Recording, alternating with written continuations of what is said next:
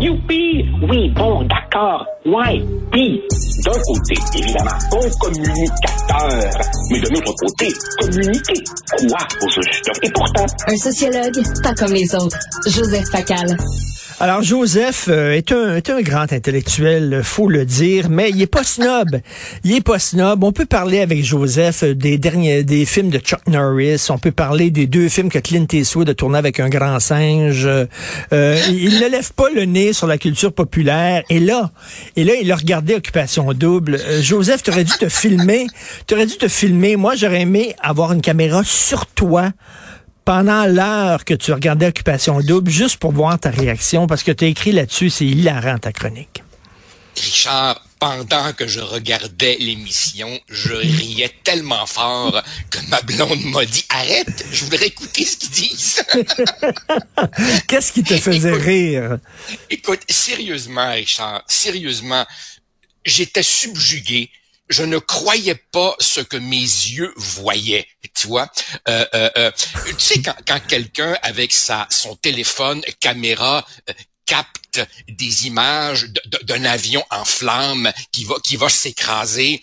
Eh, eh, eh, ben j'étais, on, est tous un peu fascinés. Le titre original de ma chronique avec un point d'interrogation à la fin, le plus grand ratage de l'histoire de la télévision québécoise. tu vois, euh, c'est-à-dire que c'était une opération de damage control, mais je crois qu'ils ont contrôlé aucun damage. C'est une catastrophe et aussi, tu sais, il y a une partie de moi qui se dit, seule une civilisation qui s'écroule peut, peut nous, nous donner ce, ce genre de spectacle. Écoute, c'est pas compliqué, là. Je veux dire, oh, je, je, je pensais, je pensais jusqu'à dimanche qu'on avait atteint les bas-fonds de l'hypocrisie, au, au, sens où il se découvre une conscience, il se découvre une sensibilité à l'intimidation au moment où les commanditaires commencent à déguerpir.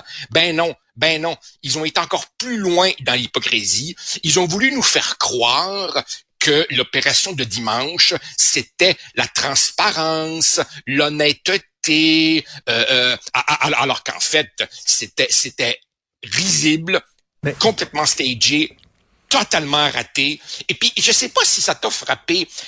On, on, on, nous, on nous présente à un moment donné quelqu'un qui est l'idéateur. Alors, je sais pas trop comment ça fonctionne, mais j'imagine que l'idéateur, c'est celui qui introduit les twists puis les retournements de situation. Le mot le dit, il est là pour les idées. Je sais pas si tu as remarqué, mais l'idéateur, commence par blâmer les candidats en disant, je cite, on ne contrôle pas ce qu'ils disent, alors qu'en fait, ils contrôlent parfaitement ce qu'on choisit de nous montrer à l'écran. Et puis ensuite, il, il, commence à dévier la faute sur les spectateurs en disant, je cite, c'est facile de juger quand on ne sait pas exactement tout ce qui se passe. Allô? Et la responsabilité des producteurs de l'émission là-dedans? Même. Mais tout ça est d'une vaste hypocrisie, comme tu dis, Joseph, parce que s'il n'y avait pas eu de plainte du public, il y a des gens qui ont été offensés, euh, choqués de voir euh, de l'intimidation à cette émission-là, euh, et, s'il n'y avait pas eu de plainte, de show must go on, les, les, les, les, les, les commanditaires n'auraient rien fait, le diffuseur n'aurait rien dit, le producteur aurait continué. D'abord, deux, deux points là-dessus. Premièrement, dans, dans, dans, la grande échelle de l'intimidation qui va de 0 à 100, on ne sait pas exactement ce que les trois exclus ont fait, mais j'ai l'impression que notre époque met la barre très très basse en matière d'intimidation. Et euh, comme je le dis dans ma chronique, tu veux en voir de la vraie intimidation, fais du sport de haut niveau, fais de la politique, là tu vas en voir de la vraie intimidation.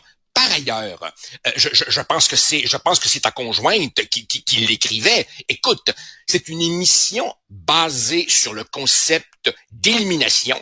Puis regarde bien les profils des, des, des, des, candidats. Ici, je veux pas utiliser des mots euh, inutilement blessants. On va, on va m'accuser d'être un intimidateur, mais t'as des gars qui se trouvent bien hot, bien cool, qui sont assez limités, merci, euh, euh, euh en, en, termes de... Certains d'entre eux, excuse-moi, ont un poids chiche à la place du cerveau. Et, et, et, là, évidemment, on s'étonne que ça dérape. franchement, franchement. La, la, la, la, question, Richard, que je me suis demandé cependant, c'est... Bon, moi, je suis pas un grand amateur, mais, mais euh, comme tu dis, j'essaie de m'intéresser un peu à tout. Et la question que je me suis posée, c'est comment expliquer le succès de la télé-réalité depuis, depuis 20, 30 ans. Là, là, je suis pas sûr de comprendre, tu vois. Évidemment, il y en a, il y en a de toutes les sortes. Hein. Ça va de, de, depuis les, les chasseurs de fantômes jusqu'aux obsédés de la chirurgie plastique, euh, jusqu'à jusqu'à jusqu'à survivre sur une île. Tu peux même finir président des États-Unis. Mais je me demande qu'est-ce qu'il y a de si addictif là-dedans? Et, et je sais je, sais pas, peut-être que c'est euh, c'est pas compliqué et ça nous repose après une dure journée au bureau. Mais, mais, mais, tu sais, les gens qui mettent un vernis euh, intellectuel là-dessus en disant ce sont des ce sont des expériences sociologiques. On met des gens, on met des gens dans un lieu fermé et on voit comment l'être humain réagit avec d'autres êtres humains. Et je parlais à André Ducharme, qui était animateur pendant longtemps d'une série euh, de télé-réalité. Et euh, je lui disais, écoute, ça fait partie de la vie, l'intimidation. Si une télé-réalité, ça nous montre la vie, comment les gens se comportent, ben tout, tout n'est pas lisse dans la vraie vie. Il y a des, euh, il y a des gens qui intimident, on devrait le montrer. Et euh, il a dit, oui, mais dans la vie, il n'y a pas de commanditaire. Et là, la question que je ah, pose, Joseph, ça c'est la question majeure. Maintenant, ce sont les commanditaires qui vont dire qu'est-ce qu'on montre et qu'est-ce qu'on montre pas.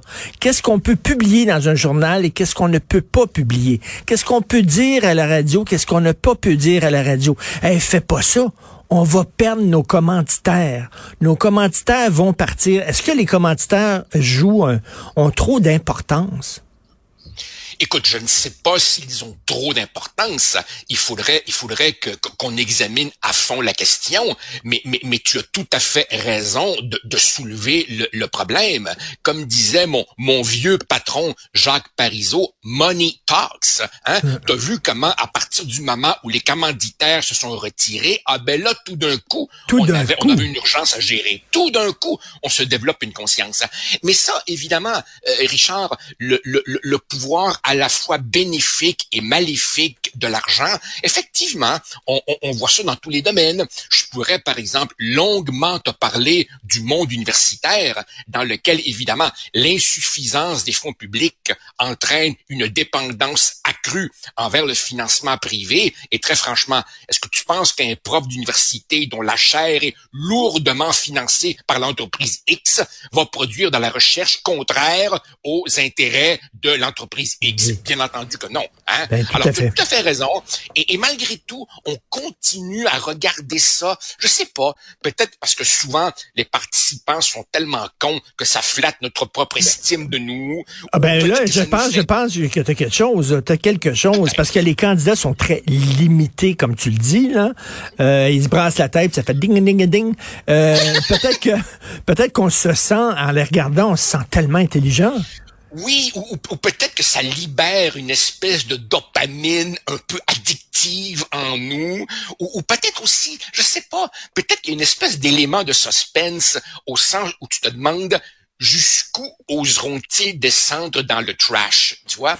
Euh, euh, euh je, je, sais pas trop. Je, je reste une, une partie de moi a un peu honte quand il m'arrive de regarder ça mais d'un autre côté, évidemment, tu comprends que l'affaire de dimanche avait pris une ampleur telle que je me suis dit, si je veux un peu comprendre mon époque, allez, installe-toi, regarde ça. Et très franchement, j'ai passé une heure divertissante à regarder, je le redis, probablement l'opération de damage control la plus ratée de l'histoire de la télé québécoise. Mais, mais c'est vraiment l'hypocrisie, c'est-à-dire que, oh mon Dieu, il y a eu des dérapages. Ben oui, mais regardez qui vous prenez comme participant, c'est certain. Mais non seulement que vous voulez qu'il y ait des dérapages, c'est ça, tu sais, tu prends, tu prends parce que c'est un casting, ça. Hein. C'est, on distribue des rôles. Donc, il va avoir euh, le douchebag, puis il va avoir le jeune euh, romantique, etc.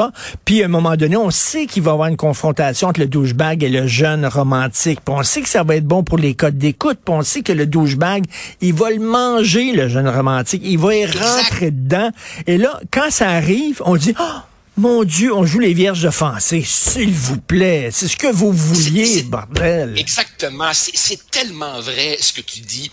Je prenais quelques notes avant qu'on se parle et je me disais qu'en partant, en partant, l'expression même télé-réalité est trompeuse. Ben en partant, tu as l'impression finalement que parce que c'est pas des acteurs, c'est vrai. Mais en fait, euh, tout est, euh, casté. planifié, casté. Et il faut des stéréotypes. Le méchant, la bitch, l'innocent, la bombe.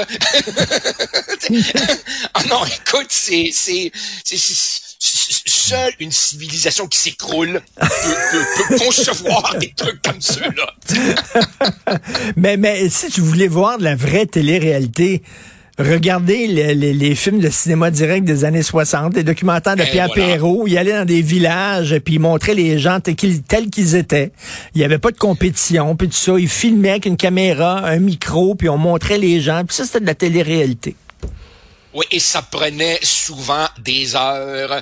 Euh, il se passait pas grand-chose. Et tu comprends que aujourd'hui, euh, ces, ces, ces films-là se heurtent à un mur d'incompréhension. Il faut que ça brasse.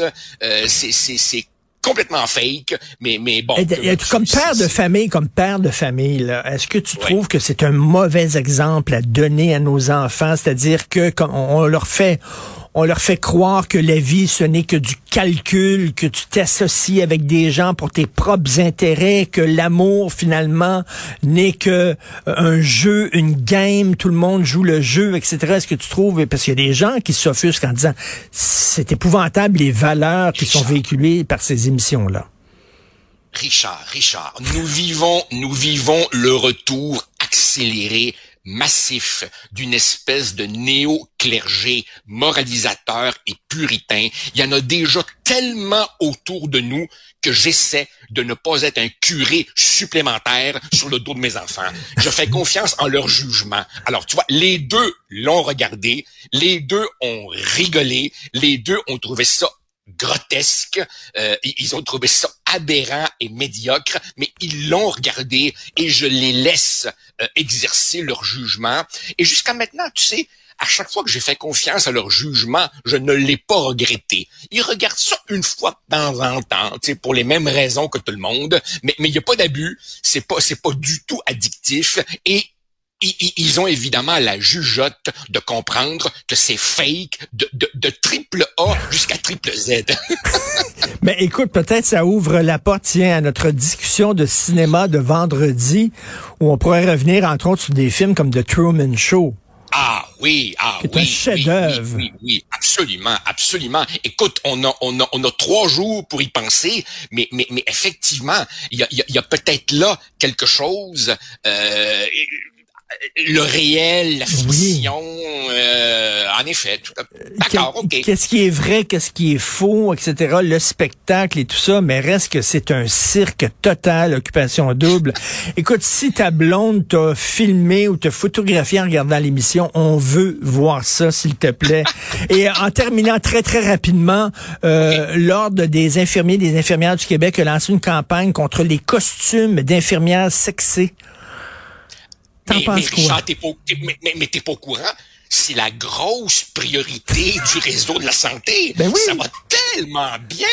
Les temps d'attente, la, disponibilité du personnel, tout le monde est heureux, tout le monde a ben, c'est fini le temps supplémentaire, les patients n'attendent pas, tout le monde a un médecin de famille, ça va tellement bien dans le système de santé qu'on a enfin le temps de, de, de, de, de, se, de se coltailler avec des dossiers vraiment d'urgence nationale comme les costumes sexy des infirmières. Écoute, Richard, Richard, mon, mon vieux père, encore vivant, dit, s'il y a une chose universelle, s'il y a une énergie renouvelable, c'est la bêtise. si on, si on pouvait mettre des turbines euh, sur la bêtise, si on pouvait se servir de ça pour faire bouger les éoliennes. C'est universel, il y en a partout et c'est éternel. Il y en a toujours eu et il y en aura toujours. Franchement, franchement, l'ordre des infirmières, pourriez-vous vous ressaisir, s'il vous plaît, puis vous occuper de ce qui est vraiment important pour le vrai monde? Mais c'est vrai qu'elles sont pas toutes sexées. Moi, j'ai déjà eu des infirmières, elles avaient des, des bas de compression, des bas beige, là, avec des grosses godasses blanches, là. T'es pas particulièrement sexy, là. C'est vrai. Ah, Merci. Merci, Joseph. Salut, bonne journée. Allez, au plaisir. bye.